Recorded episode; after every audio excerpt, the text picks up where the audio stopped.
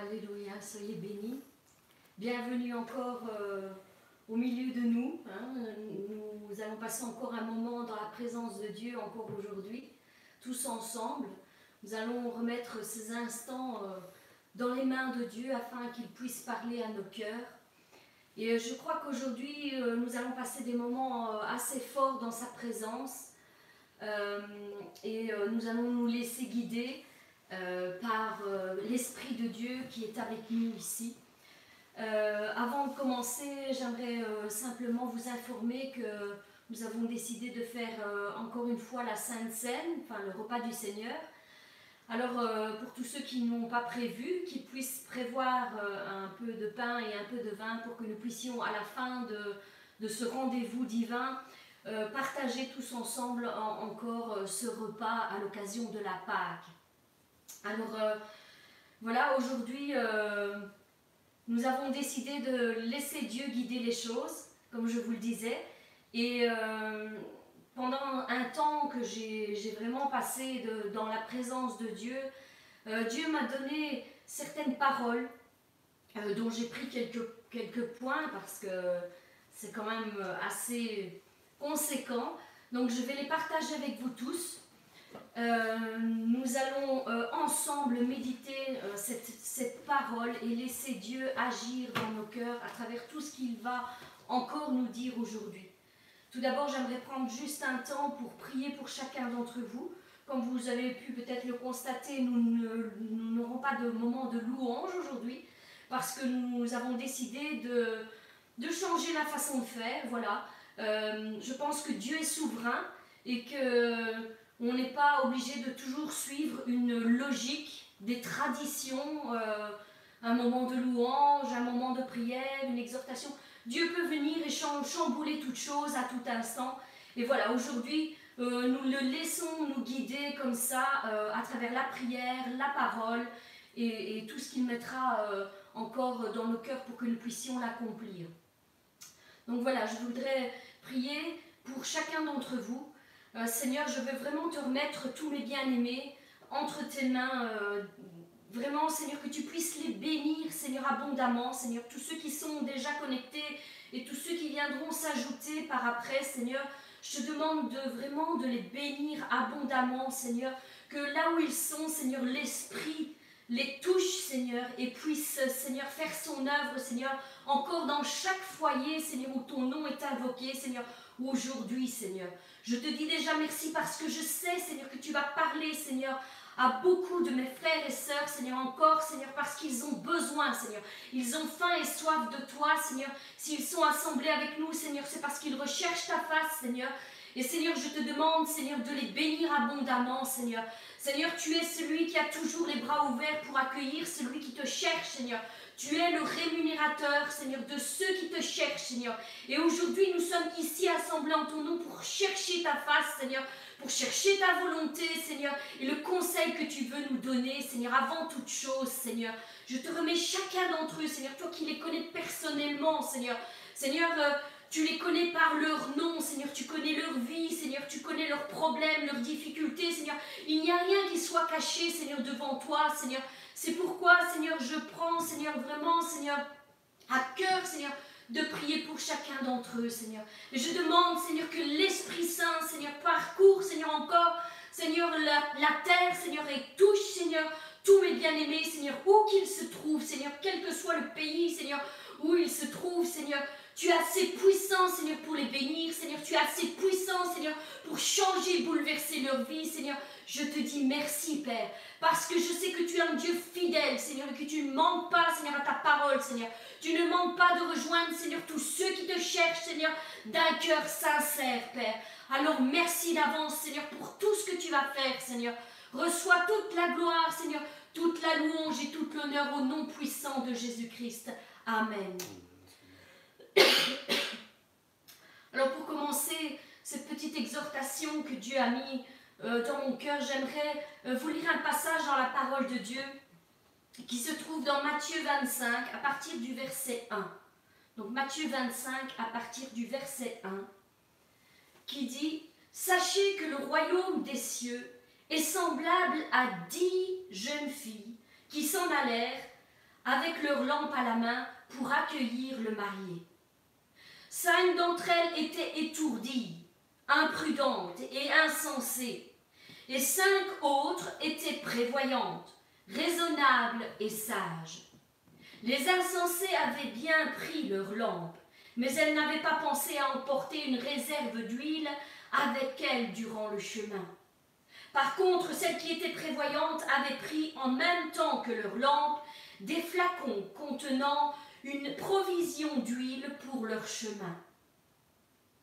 Or, comme le marié tardait à venir et se faisait attendre, elles s'assoupirent toutes et finirent par céder par le sommeil. Mais en pleine nuit, vers midi, un grand cri se fit entendre, et on entendit ceci. Voici l'époux. Il arrive, il arrive, préparez-vous, allez l'accueillir, partez à sa rencontre. Alors toutes les jeunes filles se réveillèrent et préparèrent leurs lampes. Les insensés s'adressèrent aux prévoyantes en disant Donnez-nous un peu de votre huile, car nos lampes sont en train de s'éteindre.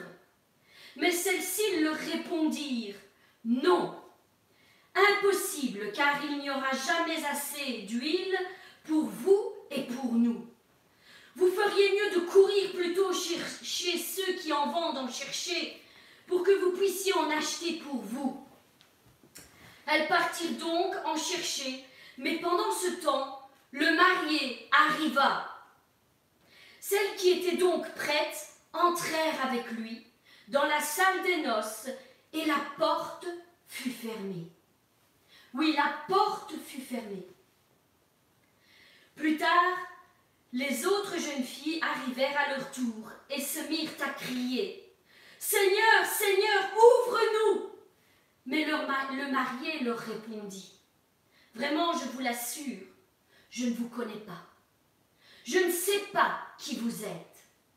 C'est pourquoi, ajouta Jésus, je vous le dis, tenez-vous en éveil, restez vigilants et veillez, car vous ne connaissez ni le jour ni l'heure à laquelle je reviendrai.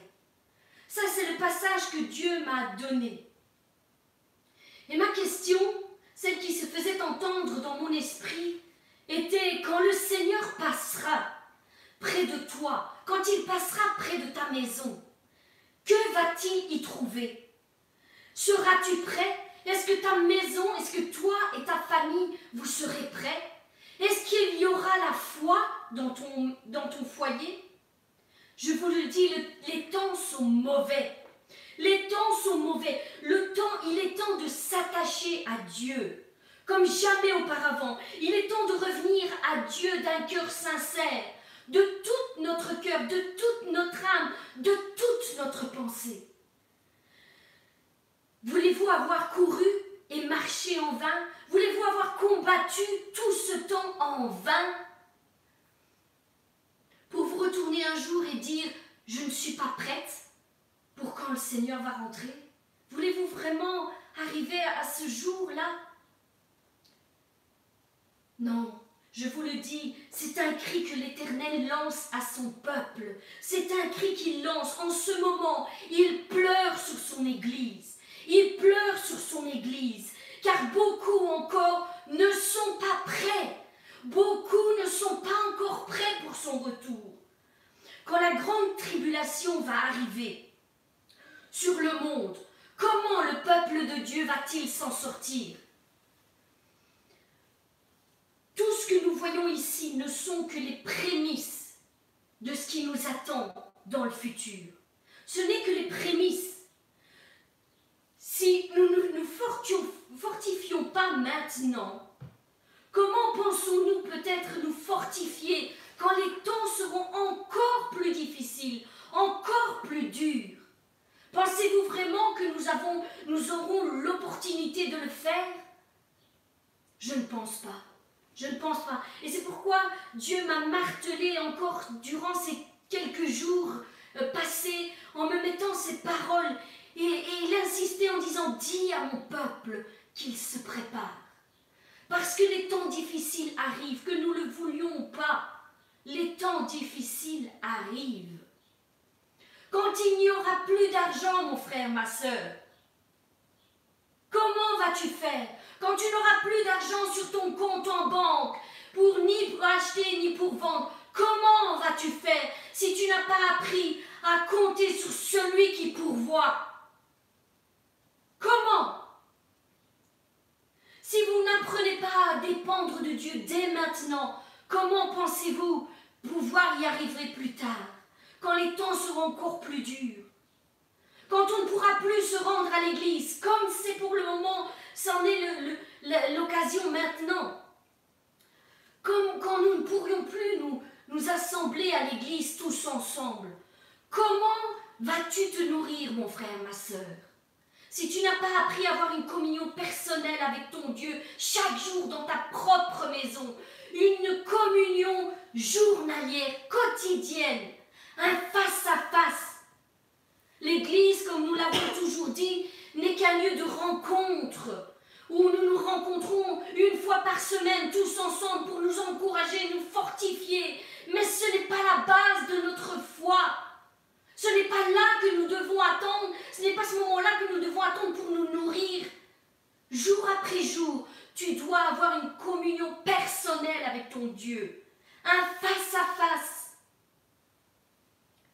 Quand le temps viendra où il n'y aura plus d'Internet, parce que croyez-moi bien, ce temps va arriver, il n'y aura plus d'Internet, que va-t-il se passer dans les foyers? Comment ces gens qui ne dépendent que d'Internet vont-ils se nourrir s'ils n'ont pas réussi à avoir une communion personnelle avec Dieu? À entendre la voix de Dieu, à ouvrir leur Bible et y plonger le regard pour trouver le conseil de Dieu personnellement pour leur vie. Comment cela va-t-il se passer dans tous ces foyers? Quand il y aura des guerres et des bruits de guerre et des révolutions qui surgiront, qu'allons-nous faire? Qu'allons-nous faire?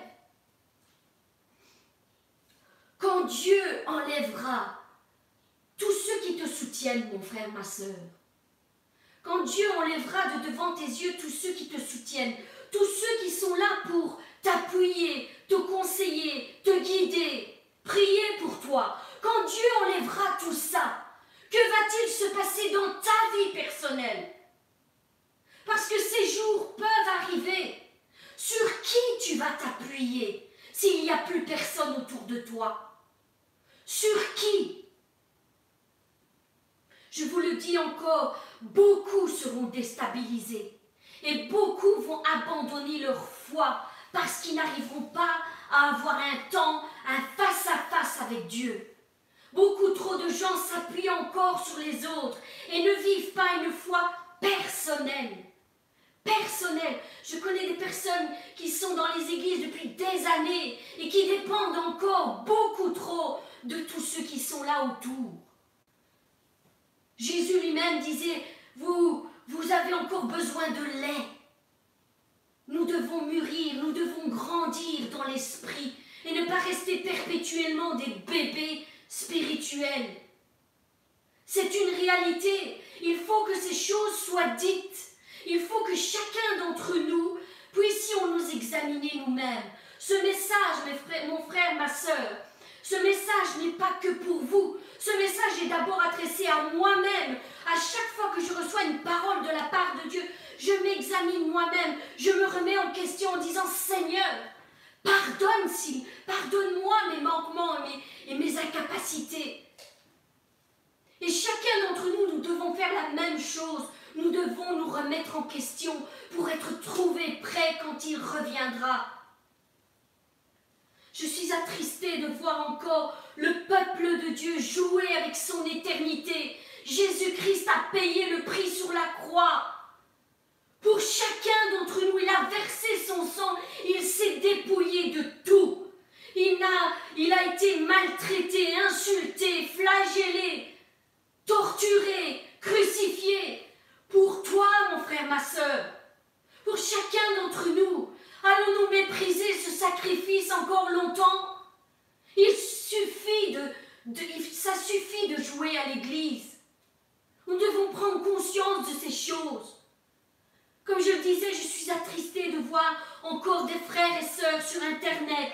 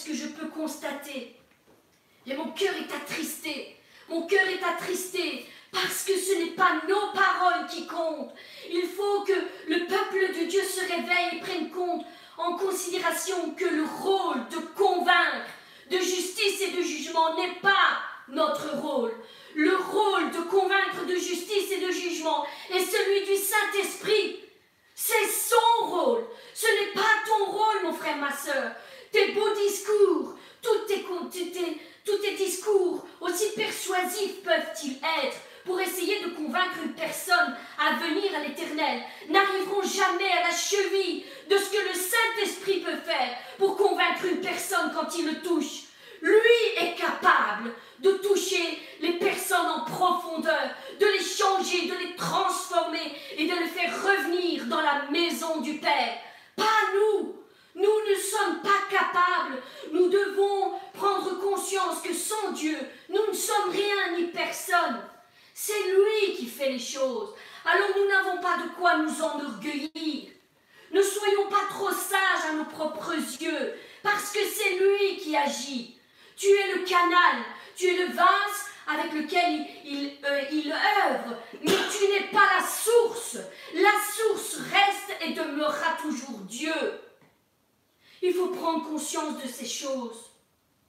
Chacun doit accomplir son rôle.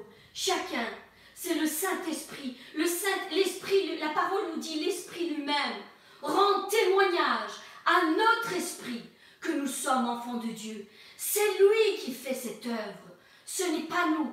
Nous ne pourrons pas convaincre l'esprit de quelqu'un qu'il est devenu enfant de Dieu. C'est le rôle du Saint-Esprit. Alors je vous en supplie que chacun reprenne sa place.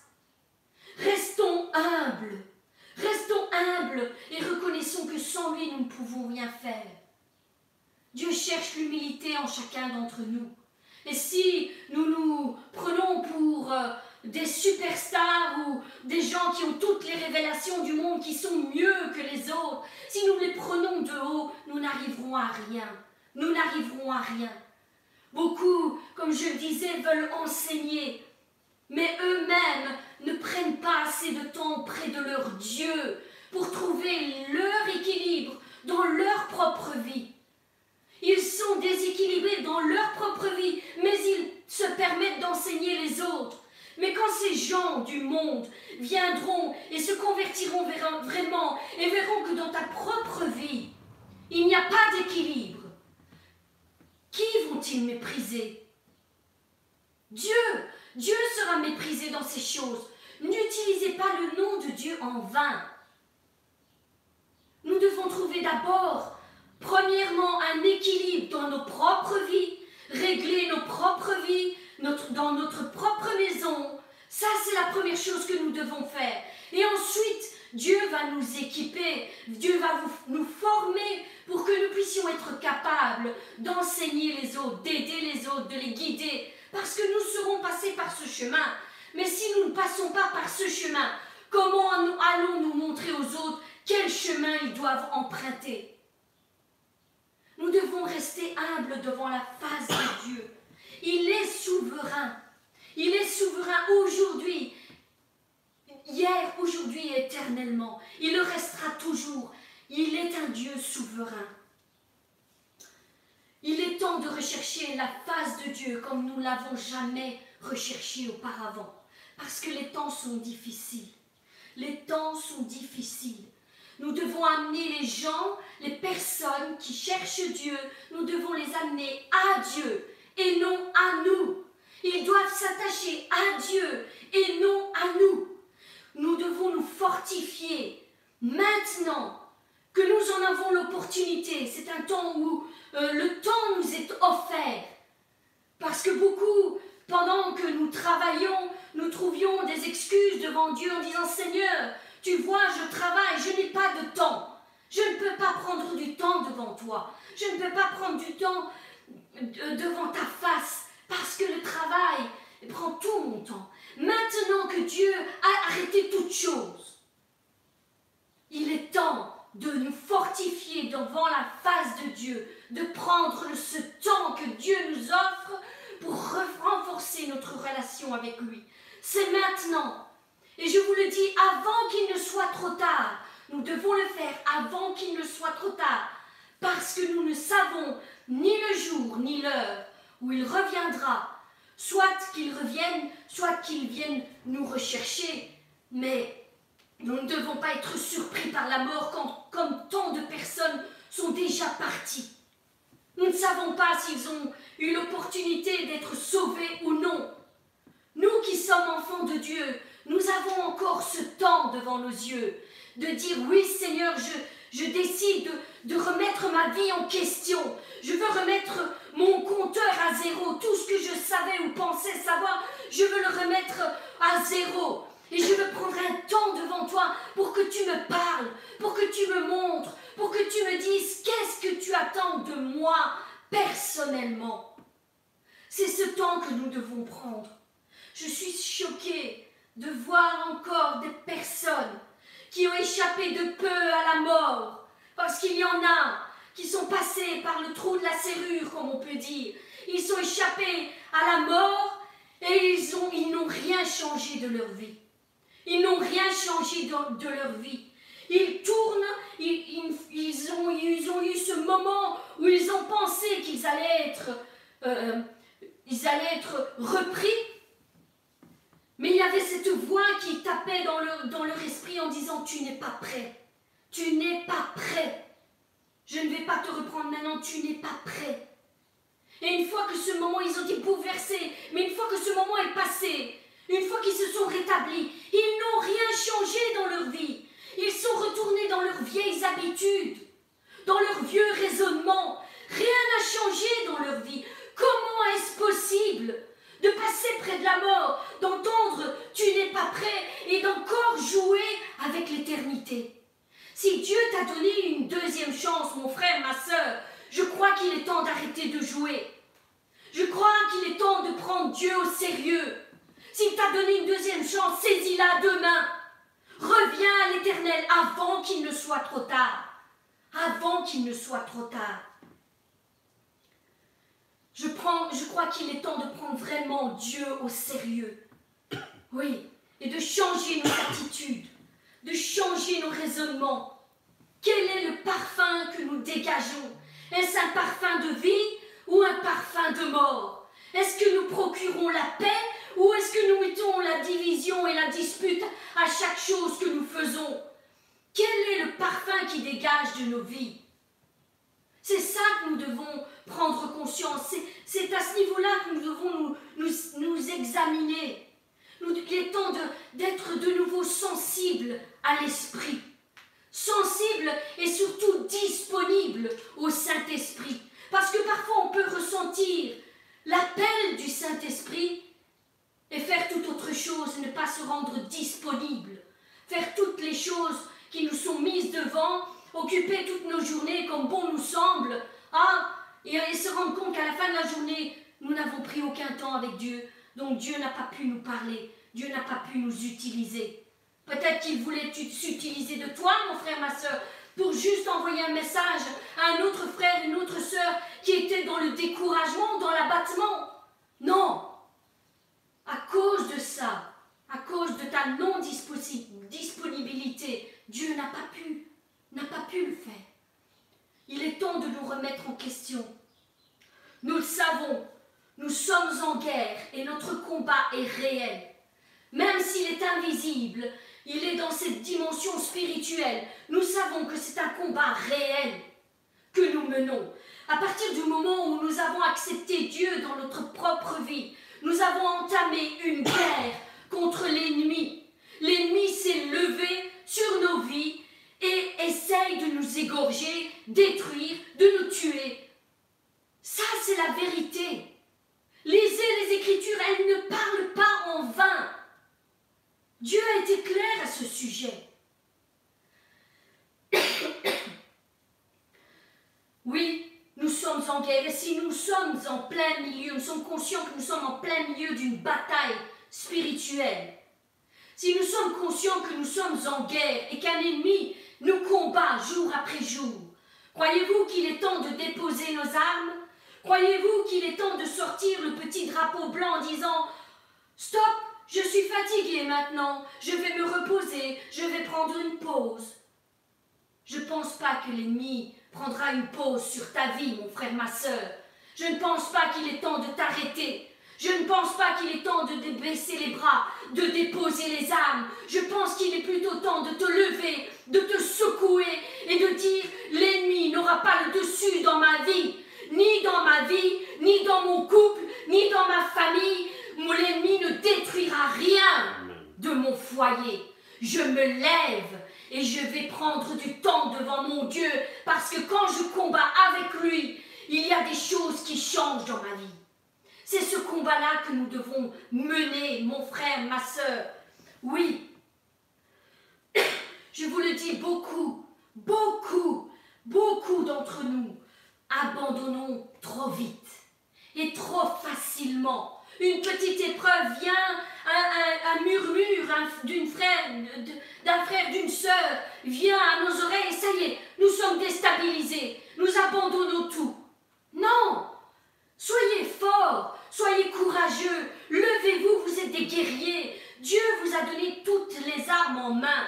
Beaucoup abandonnent trop vite. Beaucoup luttent pendant un instant et puis s'arrêtent. Ils s'arrêtent. Ils prient une fois pour un problème et puis ils s'arrêtent. Une fois, deux fois, trois fois, ils ne voient aucun changement visible parce qu'il y a certainement un changement invisible dont tu n'as pas encore conscience. Mais si tu ne vois pas le changement visible, tu abandonnes. Mon frère, ma soeur, relève-toi. Je te le dis, relève-toi, prends courage, parce que tes prières ne sont pas vaines. L'ennemi essaie de te dire que tes prières sont vaines. L'ennemi essaie de te dire que tout ce que tu fais est inutile. Mais c'est faux, parce qu'il sait que si tu prends conscience de ces choses, c'est lui qui est abattu, c'est lui qui est vaincu sur ta vie. Et il faut que tu inverses la tendance dans ton foyer, dans ta situation, mon frère, ma soeur. Prends exemple dans la parole de Dieu. Prends Luc 18 à partir du verset 1. Qu'est-ce qu'il est dit? Je prends souvent cette parabole. Je prends souvent cette histoire, ce n'est pas une parabole, c'est une histoire que Jésus a donnée à ses enfants pour qu'ils prennent conscience de l'importance de la prière, de la persévérance dans la prière. Luc 18 à partir du verset 1, qu'est-il dit? Jésus leur proposa ainsi une parabole pour faire voir qu'il faut toujours prier et ne jamais se laisser aller. Disant, il y avait dans une ville un juge qui ne craignait point Dieu et qui ne respectait personne. Et dans la ville, il y avait aussi une veuve qui allait souvent le trouver et lui dire Fais-moi justice dans ma partie adverse. Fais-moi justice dans ma partie adverse. Pendant longtemps, le juge refusa et ne voulut point le faire. Mais après cela, il dit en lui-même Quoique je ne craigne point Dieu et que je ne respecte personne, néanmoins, parce que cette veuve me fatigue, parce que cette veuve me fatigue, je lui ferai justice afin qu'elle ne vienne plus perpétuellement me rompre la tête. Et le Seigneur dit, écoutez ce que dit le juge inique. Dieu ne ferait-il pas justice à ceux qu'il a choisis et qui crient jour et nuit devant lui? Les, les fera-t-il attendre? Je vous le dis, il leur fera rapidement justice. Mais quand le Fils de l'homme reviendra, pensez-vous qu'il trouvera la foi sur la terre? Voilà comment cette parabole finit. Elle finit par cette question que Jésus lui-même nous pose. Quand je reviendrai, est-ce que je vais trouver cette foi? Est-ce que je vais la trouver dans mes enfants?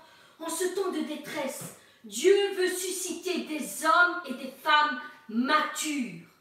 Des hommes et des femmes matures.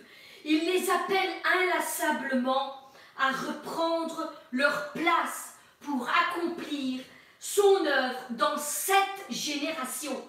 Mon frère, ma sœur, tu es appelé pour prendre ta place dans ta génération, cette-ci, cette génération-ci.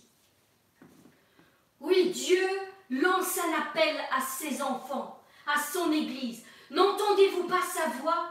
Ne l'entendez-vous pas qui dit Reviens vers moi Dieu lance un appel sur son Église et bien plus il pleure devant son Église.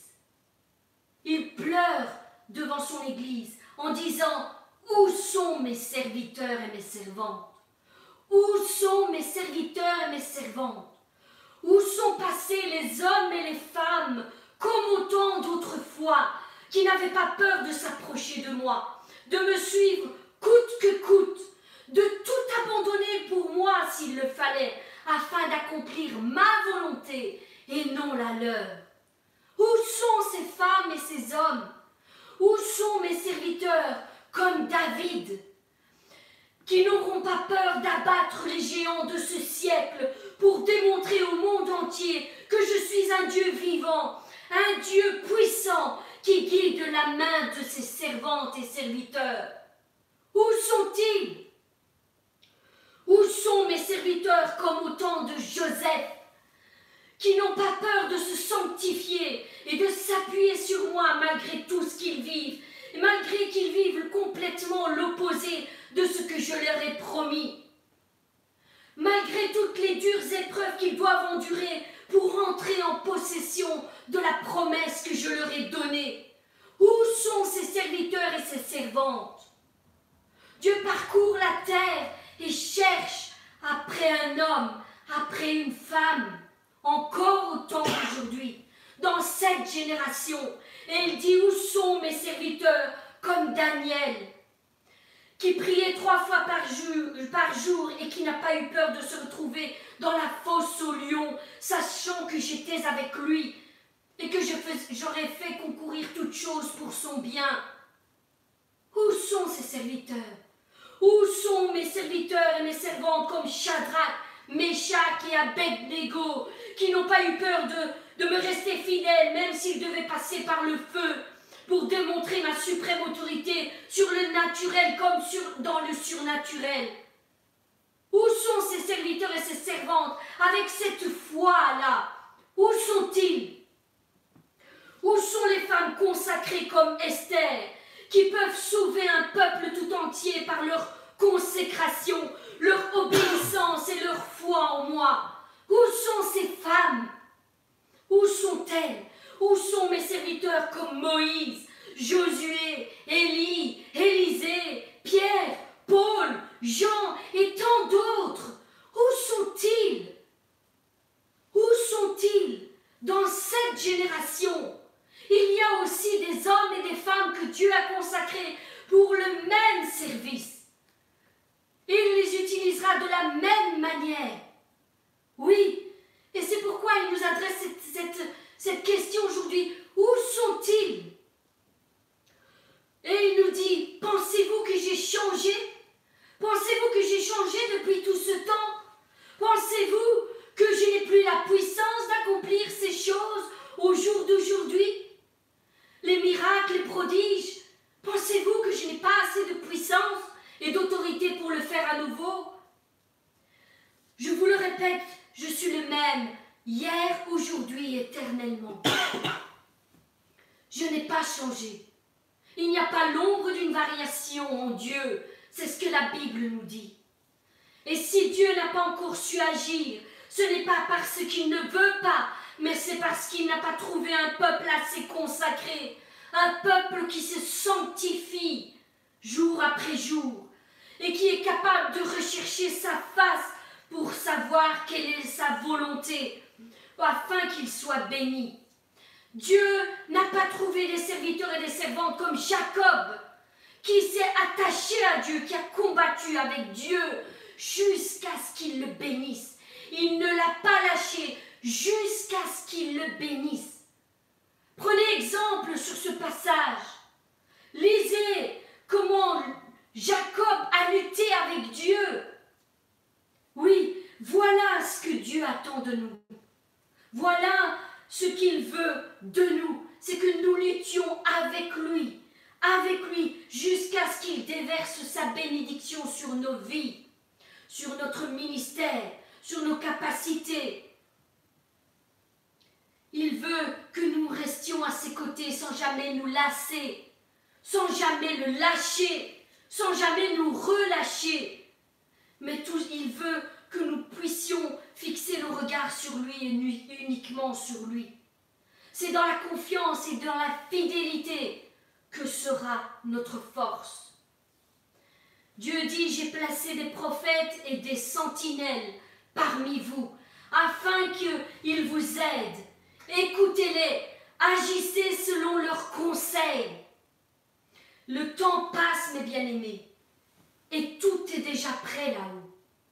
Oui, tout est déjà préparé. Jésus revient bientôt, reprendre avec lui tous ceux qui auront su garder la foi jusqu'au bout, qui auront combattu le bon combat et qui seront restés fidèles jusqu'au bout. Il est temps de se secouer de notre médiocrité, de notre tiédeur et de revenir à l'éternel bouillant plus que jamais, rempli de zèle et de faire être fervent de l'esprit. Dieu cherche ses serviteurs et ses servantes pour cette génération, pour ce temps. Vas-tu répondre à son appel? Vas-tu répondre à son appel? Vas-tu te lever pour ta propre vie et pour tous, tous ceux qui sont autour de toi, que Dieu veut mettre à côté de toi? Nous devons à nouveau le servir en esprit et en vérité. Arrêter toutes les futilités. Nous devons le servir de tout notre cœur, de toute notre âme et de toute notre pensée. Dieu a préparé toute une multitude de bénédictions dans sa présence. C'est là qu'elles se trouvent, les bénédictions, dans sa présence. Et ce qu'il attend de chacun d'entre nous, c'est que nous entrions dans sa présence pour en prendre possession, afin qu'il puisse nous bénir et nous donner tout ce qu'il a en réserve pour chacun d'entre nous. Il nous demande d'entrer dans la lumière, d'entrer dans sa présence, d'arrêter de fuir, d'arrêter de trembler, de prendre courage, d'être fort et courageux parce qu'il veut nous bénir. Oui, il est temps de gagner nos combats. Mon frère, ma sœur, je vous le dis, il est temps de gagner notre combat. Il faut que ça change. Ça suffit maintenant. Il faut que les choses changent. Nous devons arrêter de tourner en rond et nous devons en finir avec nos anciens combats. Nous devons en finir avec tous ces combats que nous avons traînés pendant toutes ces années. Nous devons les éliminer. Nous devons les vaincre. Oui, parce que si nous ne les vainquons pas, si nous ne nous en débarrassons pas, nous ne serons pas prêts pour ce qui nous attend. Nous serons trop lourds, trop chargés. Par tout ça, nous devons nous décharger sur l'éternel, nous débarrasser de notre ancienne vie, de notre passé, nous tourner vers le futur et sur ce que Dieu a en réserve pour chacun d'entre nous. Nous devons nous battre jour après jour. Il nous a déjà accordé la victoire. Il nous a dit que nous étions plus que vainqueurs. Il a tout mis sous les pieds de Jésus-Christ. Il a vaincu le monde. Et maintenant, il nous dit que nous marcherons sur les serpents et sur les scorpions et sur toute la puissance de l'ennemi et rien ne pourra nous nuire. Voilà la parole de l'Éternel. Voilà sur la parole sur laquelle vous devez vous appuyer. Arrêtez de dire ce combat est trop fort pour moi. Cette tentation est au-delà de mes forces. C'est faux. Jésus nous a donné la force. Jésus nous a donné l'autorité. Jésus nous a donné le discernement de voir ce qui vient de Dieu et ce qui vient de l'ennemi. Il nous a tout donné en main. Il nous a donné les armes spirituelles pour lutter dans le monde spirituel. Parce que nous ne luttons pas avec des armes charnelles dans le monde spirituel. Nous plions les genoux et nous entrons dans une dimension spirituelle. Nous entrons dans la dimension de l'esprit et nous luttons dans l'esprit. Nous changeons d'environnement et nous apportons nos problèmes et nos difficultés devant le trône de la grâce et nous serons ainsi exaucés. Oui, nous serons ainsi exaucés. Il n'y a plus de temps à perdre, mes bien-aimés. Si je veux vous laisser avec ceci, il n'y a plus de temps à perdre. Soyons victorieux. Gagnons tous nos combats. Lève-toi, mon frère, ma soeur, lève-toi. Brille dans ta génération. Brille comme tu n'as jamais encore brillé. Prends du temps dans la présence de Dieu. Entre dans une nouvelle saison. Entre dans une nouvelle dimension de l'esprit avec Dieu. Et tu seras victorieux dans tous tes combats. Dans tous tes combats. Oui. Maintenant, je vais laisser la parole, au pasteur afin qu'il vous donne le message que Dieu a déposé dans son cœur. Oui, euh, je sais que Dieu a encore de nombreuses choses à nous dire, à chacun d'entre nous, tout au long de ce temps que nous passons ensemble. Je vois que Dieu a dirigé nos cœurs de la même manière. Oui, afin que nous soyons tous ensemble, que nous soyons prêts pour entendre la voix de Dieu en ce jour et que nous ayons la victoire de la vie sur la mort. Voilà la parole que Dieu veut nous donner. Il veut nous donner la vie, la vie au lieu de la mort. Alors, comme il est dit dans le titre de ce message que le pasteur va nous donner, que va-t-il se passer quand, quand Dieu passera? Quand Dieu passera, que va-t-il se passer dans vos foyers, dans vos maisons? Vraiment, soyez bénis, mes bien-aimés, et que l'Éternel continue l'œuvre qu'il a commencée dans vos foyers. Que l'Esprit de Dieu puisse vous faire entendre la, le message qu'il veut adresser à chacun d'entre vous. Soyez bénis, abondamment, infiniment et bien au-delà de tout ce que vous pensez ou même imaginez. Au nom de Jésus-Christ. Amen.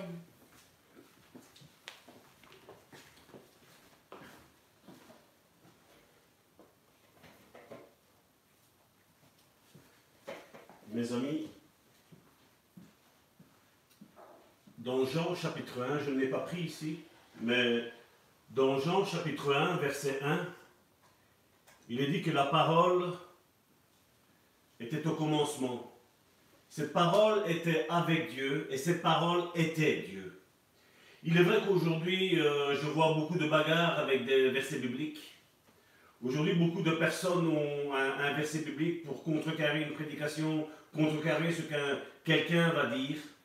Mais je me dis toujours, la Bible nous dit que la parole était au commencement.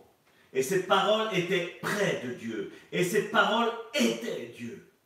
Et bien souvent, je vois que ces versets, aujourd'hui, nous avons beaucoup de chrétiens remplis de versets bibliques dans la tête.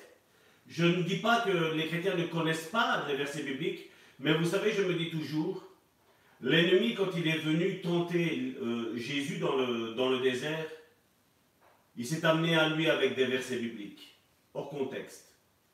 Bien souvent, aujourd'hui, nous avons beaucoup de chrétiens avec beaucoup de versets bibliques, mais qui sont hors contexte.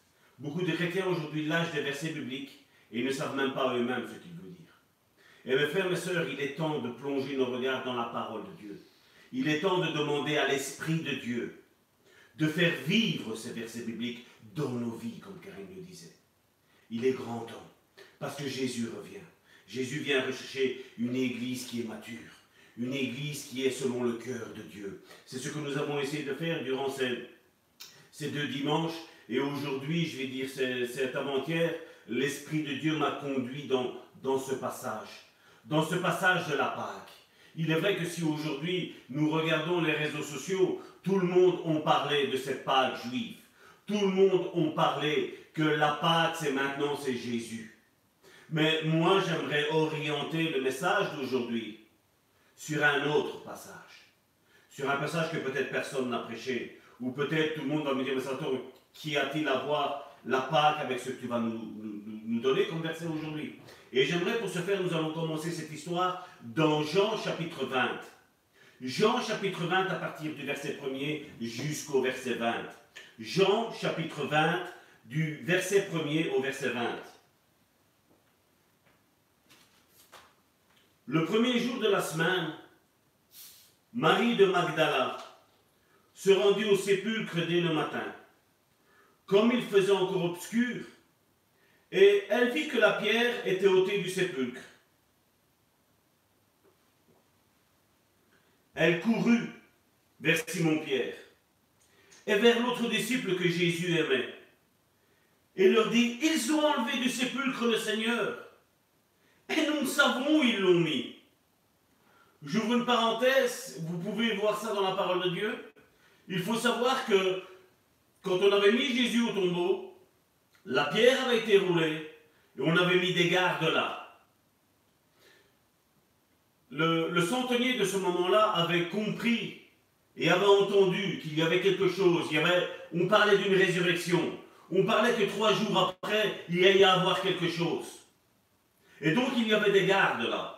Mais là, Marie Magdala arrive et trouve cette pierre ôtée. Elle trouve ces deux hommes qui étaient là n'étaient plus là. La pierre est ôtée. Pierre et l'autre disciple sortirent et ils allèrent au sépulcre. Ils couraient tous deux ensemble.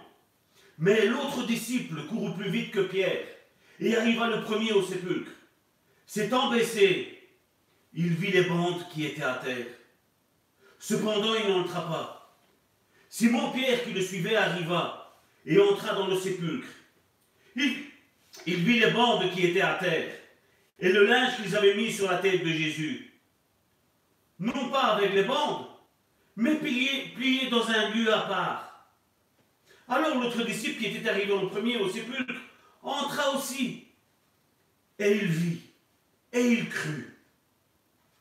Car il ne comprenait pas encore que selon l'Écriture, Jésus devait ressusciter des morts et les disciples s'en retournèrent chez eux.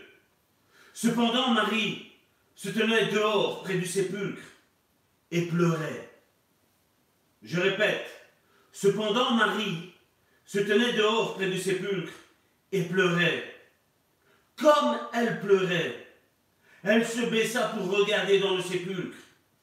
Et elle vit deux anges, vêtus de blanc, assis à la place où avait été couché le corps de Jésus, l'un à la tête et l'autre aux pieds. Ils lui dirent, Femme, pourquoi pleures-tu? Elle, elle leur répondit, Parce qu'ils ont enlevé mon Seigneur, et je ne sais où ils l'ont mis. En disant cela, elle se retourna et elle vit Jésus debout. Mais elle ne savait pas que c'était Jésus. Jésus lui dit, Femme, pourquoi pleures-tu? Je répète, Jésus lui dit, Femme, pourquoi pleures-tu? Qui cherches-tu? Elle pensait que c'était le jardinier. Et lui dit, Seigneur, si c'est toi qui l'as emporté, dis-moi où tu l'as mis, et je le prendrai. Jésus lui dit, Marie.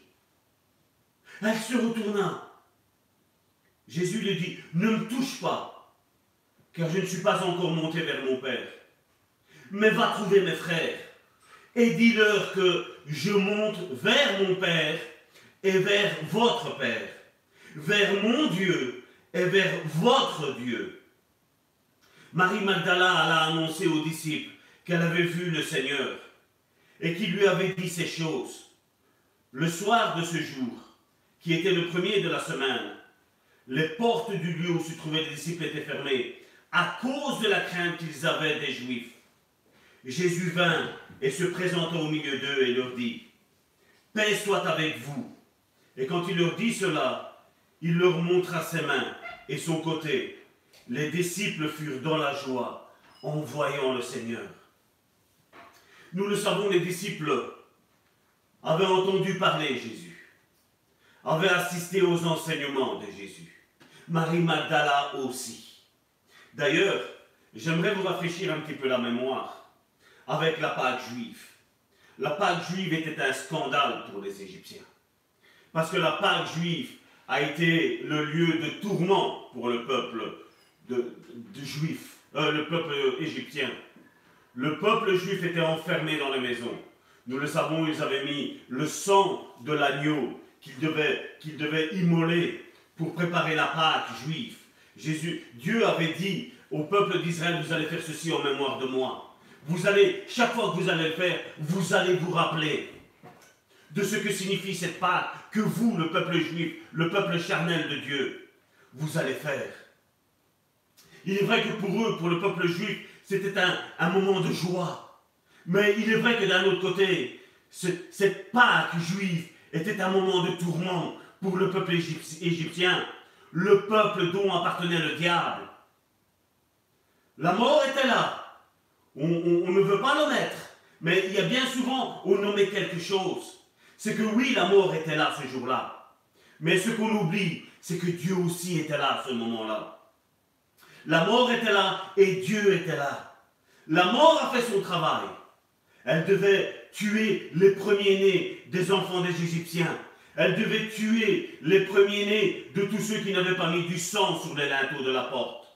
Mais une fois que la mort a fait son travail, qu'elle devait tuer les premiers-nés, son travail était fini. Mais Dieu était là. Dieu était là avec, non seulement avec le peuple juif, mais aussi avec le peuple égyptien. Le Dieu était là, Dieu était présent. Et c'est ce que bien souvent, nous, peuple de Dieu, rachetés par le sang de Jésus, nous oublions. Bien souvent, nous disons, où es-tu Dieu?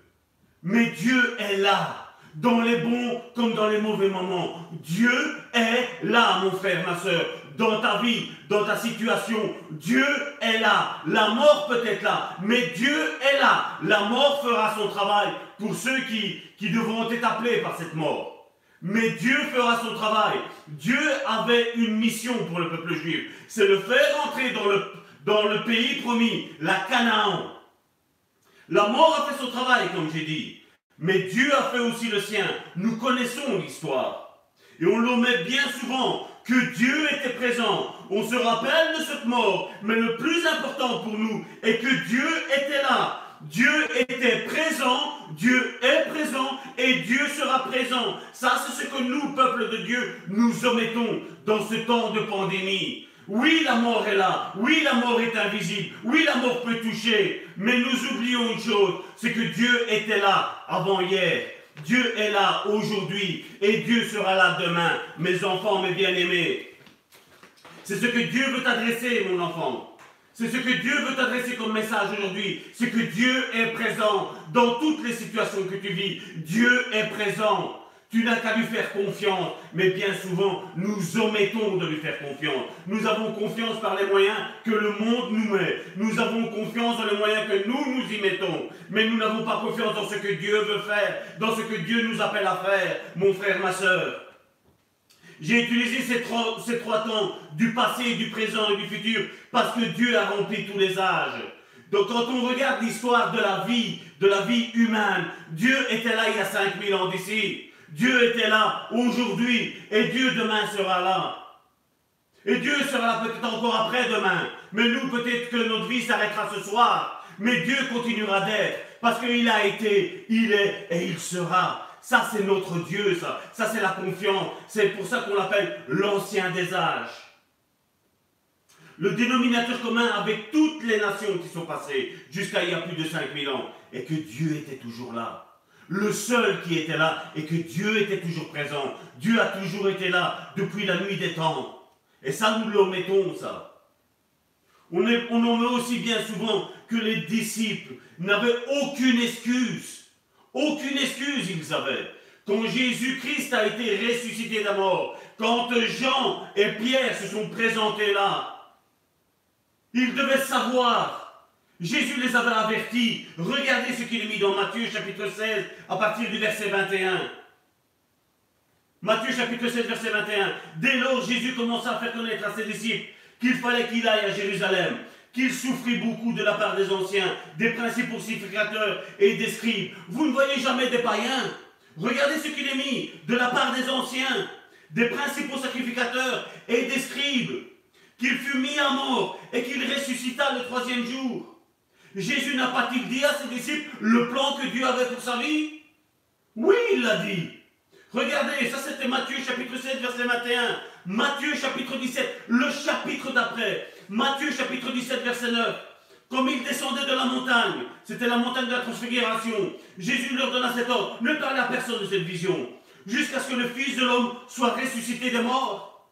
Jésus n'avait pas-il dit, n'avait pas-il annoncé qu'il allait ressusciter? Oui, Jésus a annoncé. Mais combien, bien souvent comme aujourd'hui, bien souvent on connaît des versets, mais on ne les réalise pas. Ces versets, on a, la parole était là depuis le commencement. La parole, oui, elle est avec Dieu. Mais on nommait que la parole était Dieu. Et une parole qui vient de Dieu, moi je l'ai vu dans ma vie, mais je l'ai vu aussi quand des personnes sont en difficulté et que tu leur donnes juste un verset. Cette parole arrive, elle percute la personne et la personne sort de sa dépression la personne sort de cet esprit de mort. cette personne sort de cette maladie. Cette personne sort de la délivrance. Chose qu'on ne veut plus entendre aujourd'hui. Aujourd'hui, on a envie des bons versets. Ah, depuis le commencement, je te connaissais. J'ai formé des projets de paix, non de malheur dans ta vie. Mais tu vis le malheur, mon frère, ma soeur.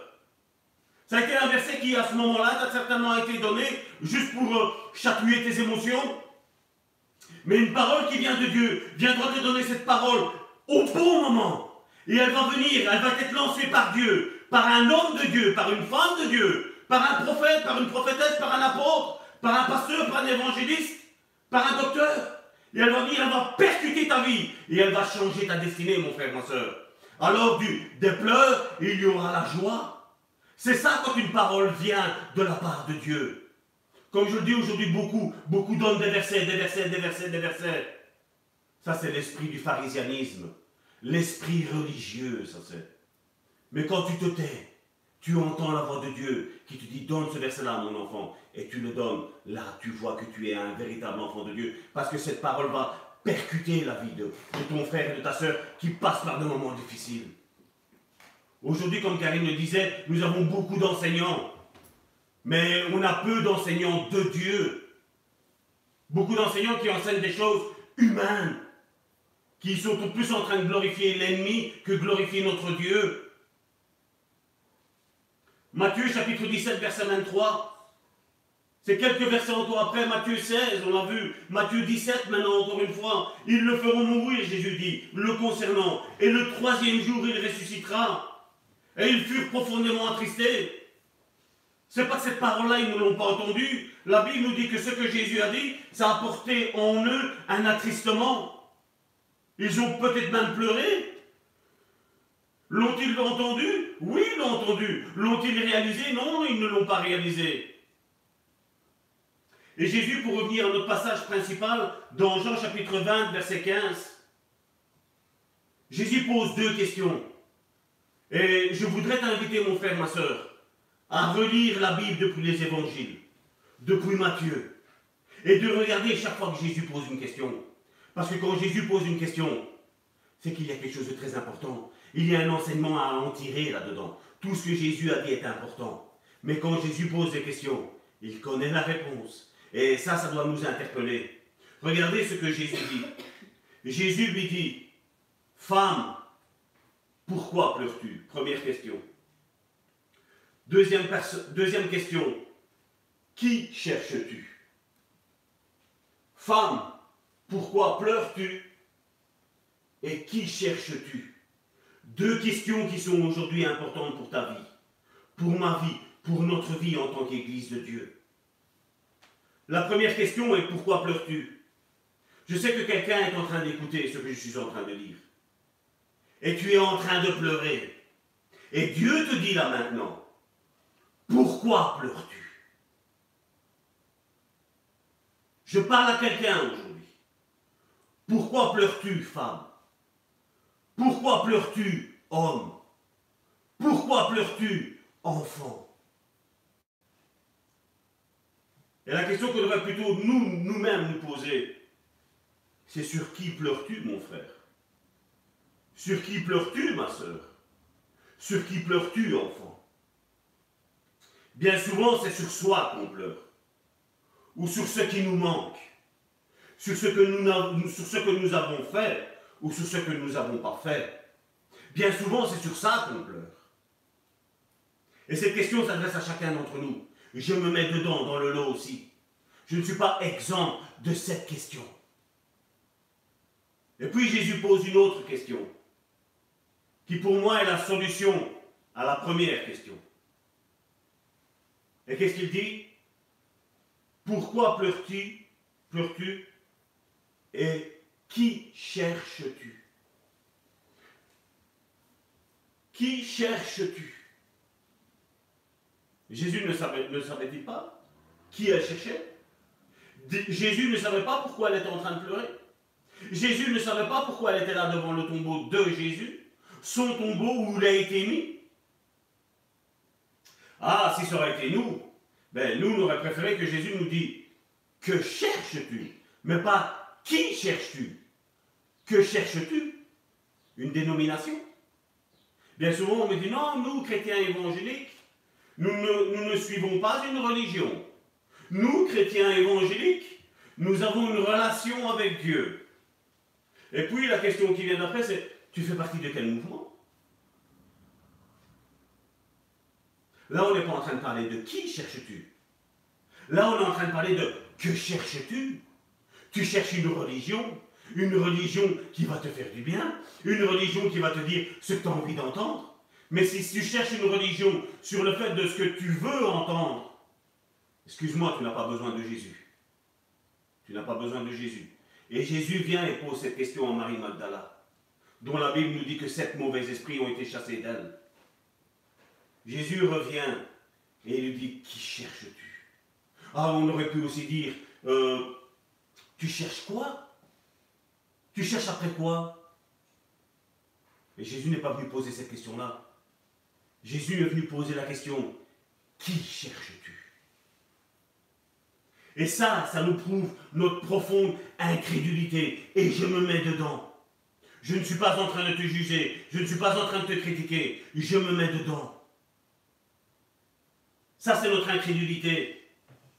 Et c'est pourquoi Jésus ne pose pas la question en que cherches-tu, mais plutôt en qui cherches-tu?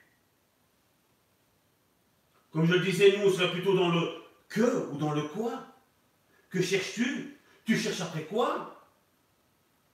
Nos désirs ne peuvent être satisfaits par des que ou des quoi.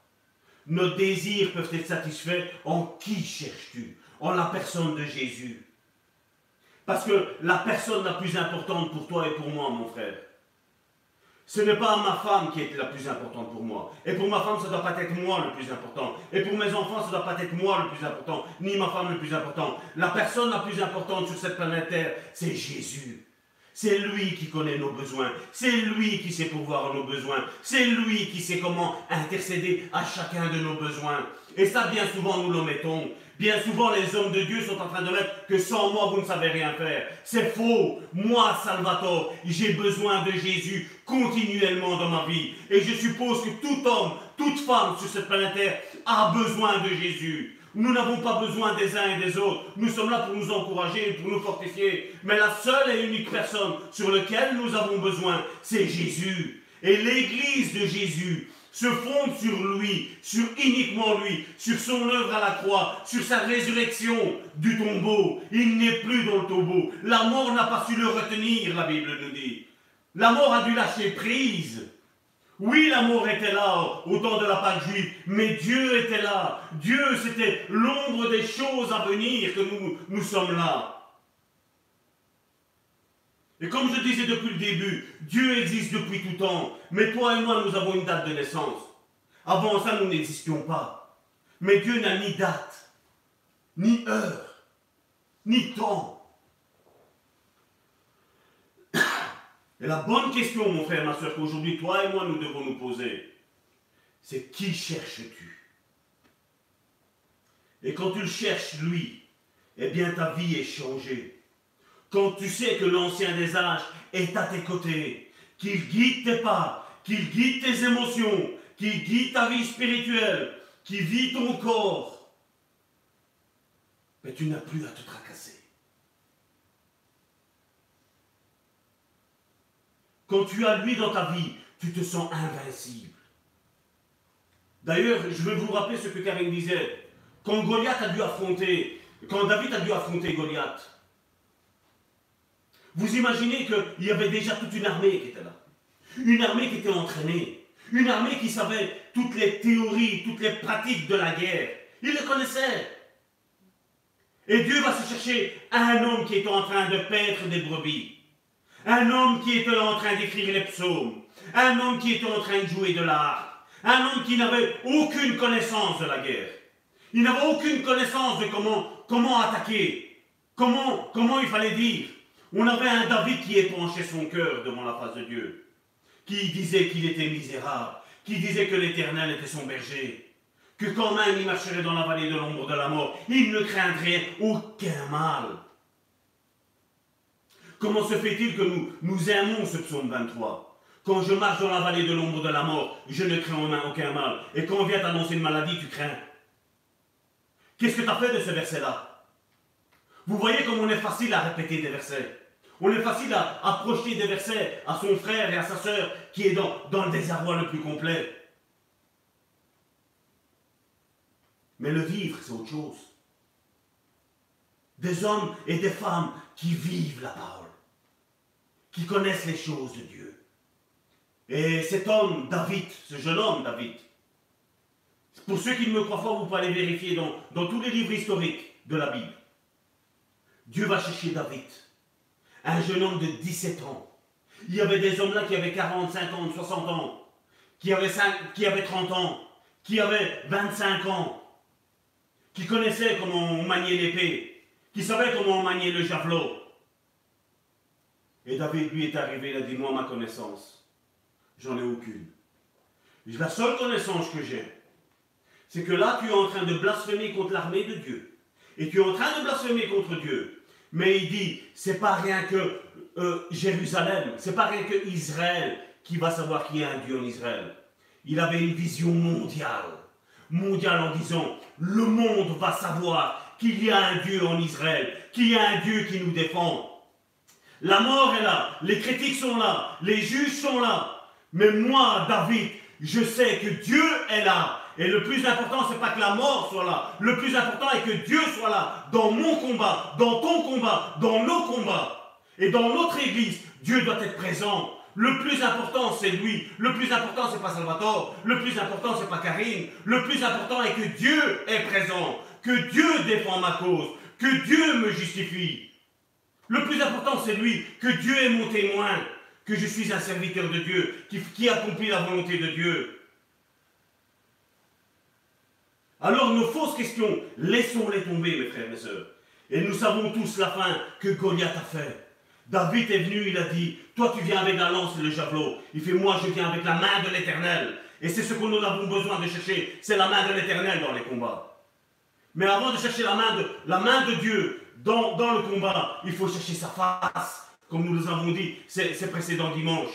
La face de Dieu, beaucoup cherchent la main de Dieu, mais peu cherchent la face de Dieu. Bien souvent, on aime à dire, voilà, on va faire 40 jours de jeûne et de prière au sein du bon samaritain. Pourquoi? Pour se glorifier nous-mêmes Pour dire qu'on en fait 40 Et parce que l'autre église en a fait 40, nous on va en faire 80 C'est de l'orgueil spirituel, ça. C'est des guéguerres spirituelles de religieux, de pharisiens, de scribes. Et la réalité de la Pâque, et si nous l'avons trouvé lui, eh bien la Pâque est parfaite en nous. Et nous avons une vie où Dieu passe toutes les, saisons de nos vies avec lui où nous n'avons à craindre aucun mal, où je, n'attends rien de toi et où toi tu n'attends rien de moi. Mais nous marchons avec Dieu. Parce que la personne la plus principale dans toute cette planète, dans toute cette planète Terre, c'est Dieu. Et Dieu est vivant. La mort n'a pas su le retenir. Jésus est vivant. Il est à la droite du Père, il intercède. Et maintenant, il y a le ministère de l'Esprit qui est en train de guider son Église. Il y a le ministère de l'Esprit qui te dit, ne crains pas. Petit vermisseau, ne crains pas, je suis avec toi. Et si dans ce qui nous manque, nous trouvons lui, eh bien alors ce manque va être comblé. Et c'est pourquoi je crois qu'il y a une clé pour ta vie, pour ma vie, pour notre vie. La troisième question qu'on pourrait aussi rajouter, regardez dans Jean chapitre 20, verset 16. Jean chapitre 20, verset 16. Jésus lui dit, Marie. Jésus appelle Marie par son prénom. Mon frère, ma soeur, Jésus est en train de t'appeler maintenant par ton prénom, celui que tes parents t'ont donné. Jésus te connaît. Jésus sait comment tu t'appelles. Jésus sait ce que tu vis. La mort est peut-être là. Là, ici, on ne la voit pas, mais on la sent. Elle effleure tout le monde. Tu peux rencontrer une personne qui est, qui est positive au coronavirus, de ce qu'on entend parler. On peut passer à côté. Elle peut nous parler. La mort est tangible. Mais la chose la plus principale est que Dieu est là aussi. Dieu est là pour combattre le coronavirus. Et chacun, comme je le dis, doit mettre son prénom là. Jésus lui dit Marie. Mais Jésus pourrait dire, Jésus lui dit Annie. Jésus pourrait dire Joséphine. Il pourrait dire, Jésus lui dit Antonio. Jésus pourrait lui dire Alain. Jésus pourrait dire Marie. Jésus pourrait dire Anne. Jésus pourrait dire Sonia. Jésus pourrait dire Myriam. Jésus pourrait dire Karine. Jésus pourrait dire Philippe. Jésus pourrait dire Gianni ou Christina. Et chacun met son prénom. Jésus peut t'appeler par ton prénom.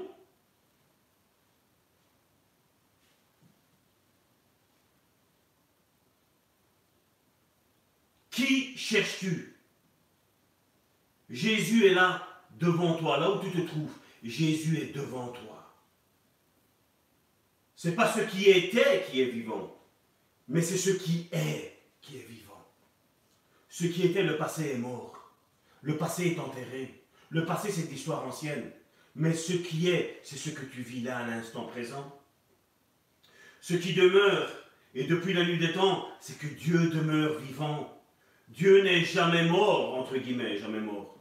Parce que Dieu est mort à travers le sacrifice de Jésus-Christ à la croix. D'ailleurs, Apocalypse, c'est ce qu'il nous dit. Quand on présente le Jésus glorieux, le Jésus que Jean ne reconnaît plus, pourtant il était sur le torse, il avait sa tête sur son torse à Jésus. Quand il a vu, il dit Je ne le reconnais pas. Je l'avais connu d'une manière, mais là maintenant je le vois d'une autre manière. Nous allons revenir à ça. Il l'a plus connu d'une manière charnelle, mais là il a connu le Jésus d'une manière spirituelle. Ce Jésus qui est fort, qui est glorieux, qui est majestueux, qui est le roi. Il dit, je l'ai vu, je tombais comme mort devant ses pieds. Toute sa force a été épuisée de gens. Marie, je suis là. Et il est à côté de toi, mon frère, ma soeur. Et il te connaît par ton nom, il te connaît personnellement. Demeure en paix, je suis là. Et Jésus t'interpelle aujourd'hui, mon frère, ma soeur. Il n'est pas une religion. Il est une personne aimante, attendrissante. Il est une personne consolante.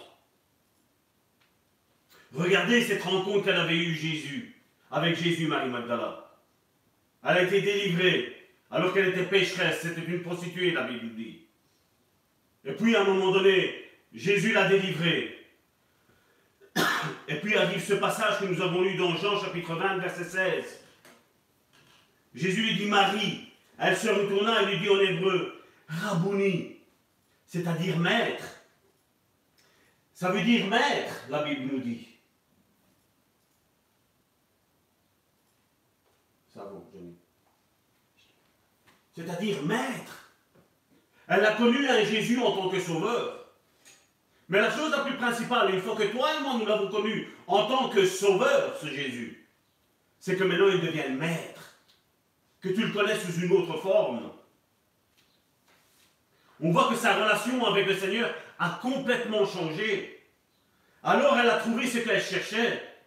Et toi, mon frère, ma soeur, as-tu trouvé le Jésus sauveur ou le Jésus qui est devenu maître de ta vie? Le salut, ça devrait être une fois pour toutes. Je dis bien ça devrait parce qu'aujourd'hui, avec les enseignements qu'on entend aujourd'hui, où soi-disant on ne peut plus perdre son salut. Moi je dis, si quelqu'un pêche, la Bible nous dit qu'il perdra son salut, tôt ou tard il le perdra. Mais le mot maître, hmm, Dieu veut sécher tes larmes. Dieu veut changer ta vie qui est si misérable à tes yeux. Moi, Salvatore, je ne peux pas t'aider. Je suis limité mais lui est illimité. Lui est ce Dieu illimité. Pourquoi pleures-tu? Qu'est-ce qu'il te manque dans ta vie? Si tu me réponds autre chose que, que Jésus, à la fin de cette prédication, recommence cette prédication. Parce que je crois qu'on ne s'est pas entendu. Tu n'as pas bien compris le message que, que Dieu a voulu laisser passer. J'espère que dans ta réponse, ce sera qu'il te manque lui, et pas des choses matérielles. Qu'il te manque pas moi ou ma femme, ou un ministre de Dieu que tu peux appeler par le nom que toi tu veux, mais qu'il te manque lui, Jésus. Rabouni, maître. Ne reste plus rivé sur ce qui t'opprime. Ne reste plus rivé sur ce qui t'angoisse. Ne reste plus rivé sur ce qui te manque. Ne reste plus rivé sur ce qui est gris, mais cherche plutôt ce qui vient ensoleiller ta vie, mon frère, ma soeur. Ce matin, la veille de Pâques, n'as pas-tu envie de dire Jésus vient habiter réellement dans mon cœur, non plus comme un sauveur seulement, mais comme un sauveur et comme un Seigneur.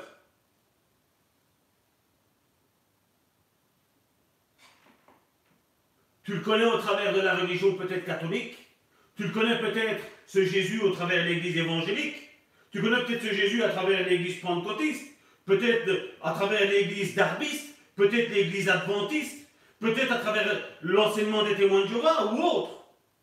Mais là, Jésus t'adresse une invitation personnelle. Où Jésus te dit, veux-tu me connaître personnellement? Plus au travers de ta religion, mais d'une manière personnelle, un cœur à cœur Veux-tu connaître ce Jésus différemment de comme tu l'as connu jusqu'à aujourd'hui?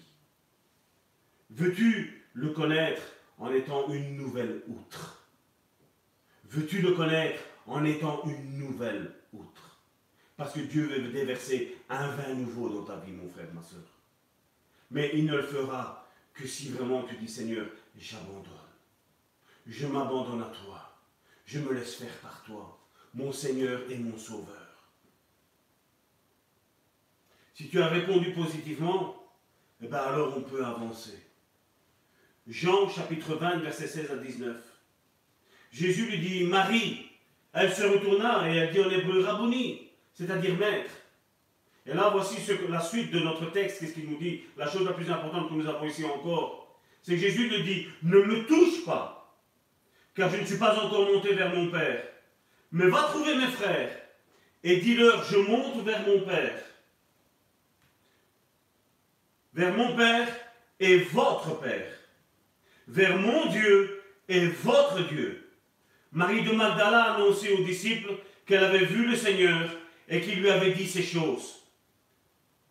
Le soir de ces jours, qui était le premier de la semaine, les portes du lieu où se trouvaient les disciples étant fermées à cause de la crainte qu'ils avaient des Juifs, et Jésus vint, se présenta au milieu de, eux et leur dit, la paix soit avec vous. Oh, les théologiens pourraient dire des choses différentes de ce que moi je suis en train de dire. C'est vrai que les théologiens sont la version des scribes, la version 2.20. La 2.20, pourquoi? Parce qu'aujourd'hui, nous avons tous ces, moyens de télécommunication nous mettons des mises à jour. Les théologiens, aujourd'hui, sont la version 2.20, pourquoi? Parce que la version 1.0 était les scribes, celle que nous lisons dans les évangiles. La version 2.0, c'est qu'on a changé ce mot scribe et on a mis théologien. Et point 20, c'est pour l'année 2000. Je ne suis pas en train de rigoler. Mais aujourd'hui, combien aujourd'hui d'enseignements de théologiens sont en train de, nous éloigner de la vérité biblique, de la vérité de ce que Jésus a voulu nous enseigner. Et Jésus a dit, ne me touche pas, nous l'avons lu. Jésus savait que Marie était une femme, si on prend le contexte. Jésus savait que Marie était une femme et que Marie avait cette affection de femme vis-à-vis à son égard. Et Jésus se distancie de Marie. Quand on regarde dans le verbe grec, ça veut, dire aussi ne t'accroche pas, ne t'agrippe pas à moi. Et dans Corinthiens, regardez ce qu'il est mis, c'est ce que je vous ai tantôt. Dans 2 Corinthiens chapitre 5, 2 Corinthiens chapitre 5 du verset 16 à 20. Excusez-moi, on a oublié de le mettre, c'est pas grave. Ainsi dès maintenant, nous ne connaissons personne selon la chair. 2 Corinthiens chapitre 5 du verset 16 à 20. Ainsi dès maintenant nous ne connaissons personne selon la chair. Et si nous avons connu Christ selon la chair, maintenant nous ne le connaissons plus de cette manière-là. Et comme je dis, il y a un passage, il y a une mise à jour que nous, nous devons faire. Pas que Jésus doit faire, que nous, nous devons faire. Nous avons connu Dieu d'une manière charnelle. Nous avons connu ce Jésus d'une manière charnelle. Maintenant, il faut le connaître d'une manière spirituelle. Et là, il est mis qu'après, si quelqu'un est en Christ, il est une nouvelle créature. Les choses anciennes sont passées. Voici toutes choses sont devenues nouvelles. Et tout cela vient de Dieu qui nous a réconciliés avec lui par Christ. Non plus par Jésus, mais par Christ, l'onction, le Saint-Esprit. Et qui nous a donné le ministère de la réconciliation. Ce ministère t'appartient, comme Karine le disait tantôt. Il faut arrêter de se juger, il faut arrêter de se critiquer. Parce que nous avons ce ministère de la réconciliation. Si tu vois un frère qui est en difficulté ou une soeur qui est en difficulté, aide-le à se relever, aide-le à aller de l'avant, aide-le à rechercher la face de Dieu, aide-le à rechercher vraiment une église qui est sincère, une église qui est vraiment fondée sur la sainte doctrine, où les cinq ministères sont en œuvre. Ou c'est pas un homme qui est, qui est un gourou, qui gouverne avec mépris, avec arrogance, avec orgueil. Non Car Dieu était en Christ, réconciliant le monde avec lui-même, en imputant point aux hommes leur offense, et il a mis en nous la parole de réconciliation. Si le Saint-Esprit vit réellement en toi, le Saint-Esprit dont la Bible nous dit, en nous, il y a une parole de réconciliation pour quiconque. Nous faisons donc des fonctions d'ambassadeurs pour Christ, comme si Dieu exhortait par nous. C'est ce que je suis en train de faire, c'est ce que Karine a essayé de vous faire aussi. Nous vous en supplions au nom de Christ, soyez réconciliés avec Dieu. Le ne me touche pas que Jésus a dit à Marie, c'est aussi abandonne ton passé, comme Karine Tonto a parlé. Abandonne ton passé. Combien de chrétiens aujourd'hui viennent à Christ et ont ce lourd fardeau d'avoir peut-être tabassé quelqu'un dans le passé? Avoir tué quelqu'un dans le passé. À un moment donné, il est temps de ne plus se retourner, comme Karine l'a dit tantôt, et de regarder devant nous, parce que le meilleur est devant nous. Le meilleur est déjà là, même présent là, en nous, en chacun d'entre nous, en tant que frère et sœur de Jésus. Il est le premier-né d'une longue postérité, la Bible nous dit. Mais cette postérité n'est pas si longue que ça. Parce que la Bible nous dit qu'il y a deux chemins, un étroit et un large. Nos frères et nos sœurs sont ceux qui sont sur ces chemins étroits. Ésaïe 54 nous le dit aussi. Les enfants de la mariée seront moins nombreux que les enfants de la désolée. Nous serons moins nombreux quelque part. Et puis Jésus dit, va vers mes frères. Jésus a considéré ses disciples comme ses frères. Et toi et moi, nous devons considérer Jésus comme notre grand frère, le premier-né. C'est le même verbe, à part que ici c'était en grec, mais c'est le même verbe qui est utilisé en hébreu. Quand Abraham a reçu la parole de Dieu, nous avons nos traductions malheureusement qui ne traduisent pas bien ce que, le sens qu'il voulait dire. Quand Dieu lui a dit à Abraham, quitte ton pays, ta nation, et va vers le pays que je te montre. Mais le mot juste est va vers toi-même. Va vers toi-même, il voulait dire Dieu. Va vers ta destinée, il voulait dire à Abraham. Comme je disais, nos traductions sont pauvres, malheureusement. Et en paraphrasant, c'est comme si Dieu disait, c'est comme si Dieu dit, qui tu es est devant toi et plus derrière toi. Qui tu es, qui tu vas devenir? Est devant toi, non plus derrière. Ce que tu as fait, mon frère, Dieu veut l'effacer. Mais combien de fois tu vas devant Dieu et tu rappelles ton passé à Dieu? Le meilleur est devant toi. Abraham était une source de bénédiction. Et toi et moi, mon frère, nous sommes une source de bénédiction pour tous ceux que Dieu place devant nous. Toi et moi, nous sommes une source de bénédiction et non plus une source de malédiction. Être chrétien, c'est ça. Accomplis ton ministère. Tu prends ton ministère et tu apportes la paix dans le ménage, la paix dans la vie de tes frères et de tes sœurs, dans la paix avec tes collègues, dans la paix avec tes, amis de l'école, tes amis dans le magasin, où tu vas. Après, va vers mes frères il lui a dit, dis-leur que je vais vers mon Père et votre Père, la Bible nous dit. Et vers mon Dieu, Jésus dit. Et votre Dieu. La question qu'il faudrait se poser ici aussi. Pourquoi Jésus n'a pas dit notre Père? Pourquoi Jésus n'a pas dit notre Père? Si, si c'est le Dieu de notre Jésus et que c'est notre Dieu à nous, il aurait dit, ben, tu vas vers notre Père, notre Dieu. Mais Jésus fait une distinction. Parce que même si les théologiens n'aiment pas ça, parce que malheureusement, les théologiens et les hommes de Dieu d'aujourd'hui aiment se dire que, voilà, il y a Dieu et Jésus là-haut, et il y a eux. Et puis il y a le peuple de Dieu, comme on a dit la semaine dernière. L'église pastorale. Eux, soi-disant, n'ont plus besoin de médiateurs. Moi, je veux vous dire en toute humilité que j'ai besoin de mon médiateur Jésus. Parce qu'il est mon grand frère. Et j'ai compris que Dieu ne peut pas me regarder si Jésus n'est pas devant. Dieu ne peut pas me regarder si le sang de Jésus n'est pas dans ma vie. Dieu ne peut pas me regarder si je n'ai pas lavé mes vêtements dans le sang de l'agneau. C'est ce que Apocalypse nous dit. Malheureusement, aujourd'hui, nous avons des personnes qui se prennent pour Dieu. Mais moi, Salvatore, mon épouse Karine, et au sein du bon samaritain, nous savons que tous, nous avons besoin de notre médiateur Jésus-Christ. J'ai besoin de ce médiateur. Ne te sens pas une personne orgueilleuse qui te croit arriver je ne sais pas où. Parce que la chute va faire très très mal. Si tu es un homme de Dieu qui est en train de m'écouter, Parce que tu as besoin de Jésus. Nous avons besoin de Jésus, qui est notre médiateur, notre seul et unique médiateur. Je ne me sens pas pour un surhomme. Je ne me prends pas pour Dieu. Je ne me prends pas pour Jésus. Je ne me prends pas pour le Saint-Esprit. Comme Karine nous l'a dit tantôt.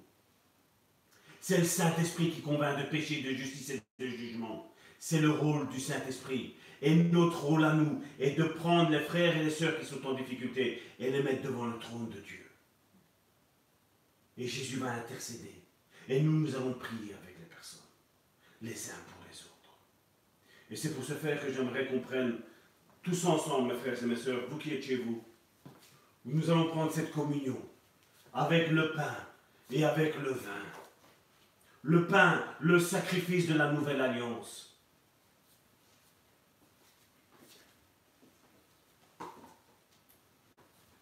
Comme la Bible nous l'enseigne, le soir où Jésus devait être livré, il prit le pain et il le rompit. Vous faites la même chose chez. Il rompit le pain. Pardon. J'ai la gorge qui est sèche.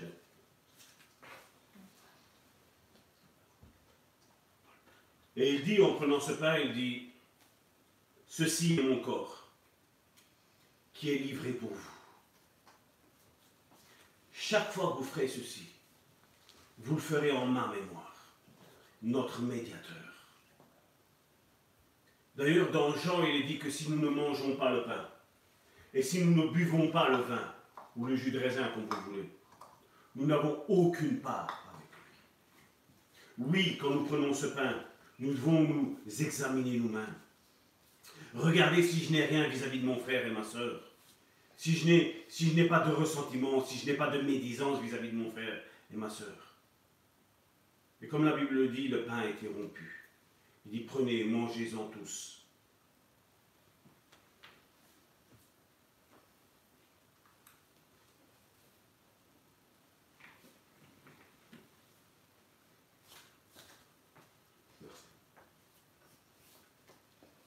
Puis la, la Bible nous dit qu'il prit le vin.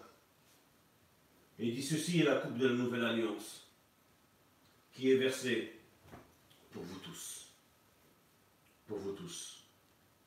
Oui, tous nous pouvons boire ce vin ou ce jus de raisin, comme vous le voulez, à la maison. Et dit, ceci est l'aspersion pour vos péchés. Buvez-en afin que vous soyez, je paraphrase, afin que vous soyez lavés de vos péchés.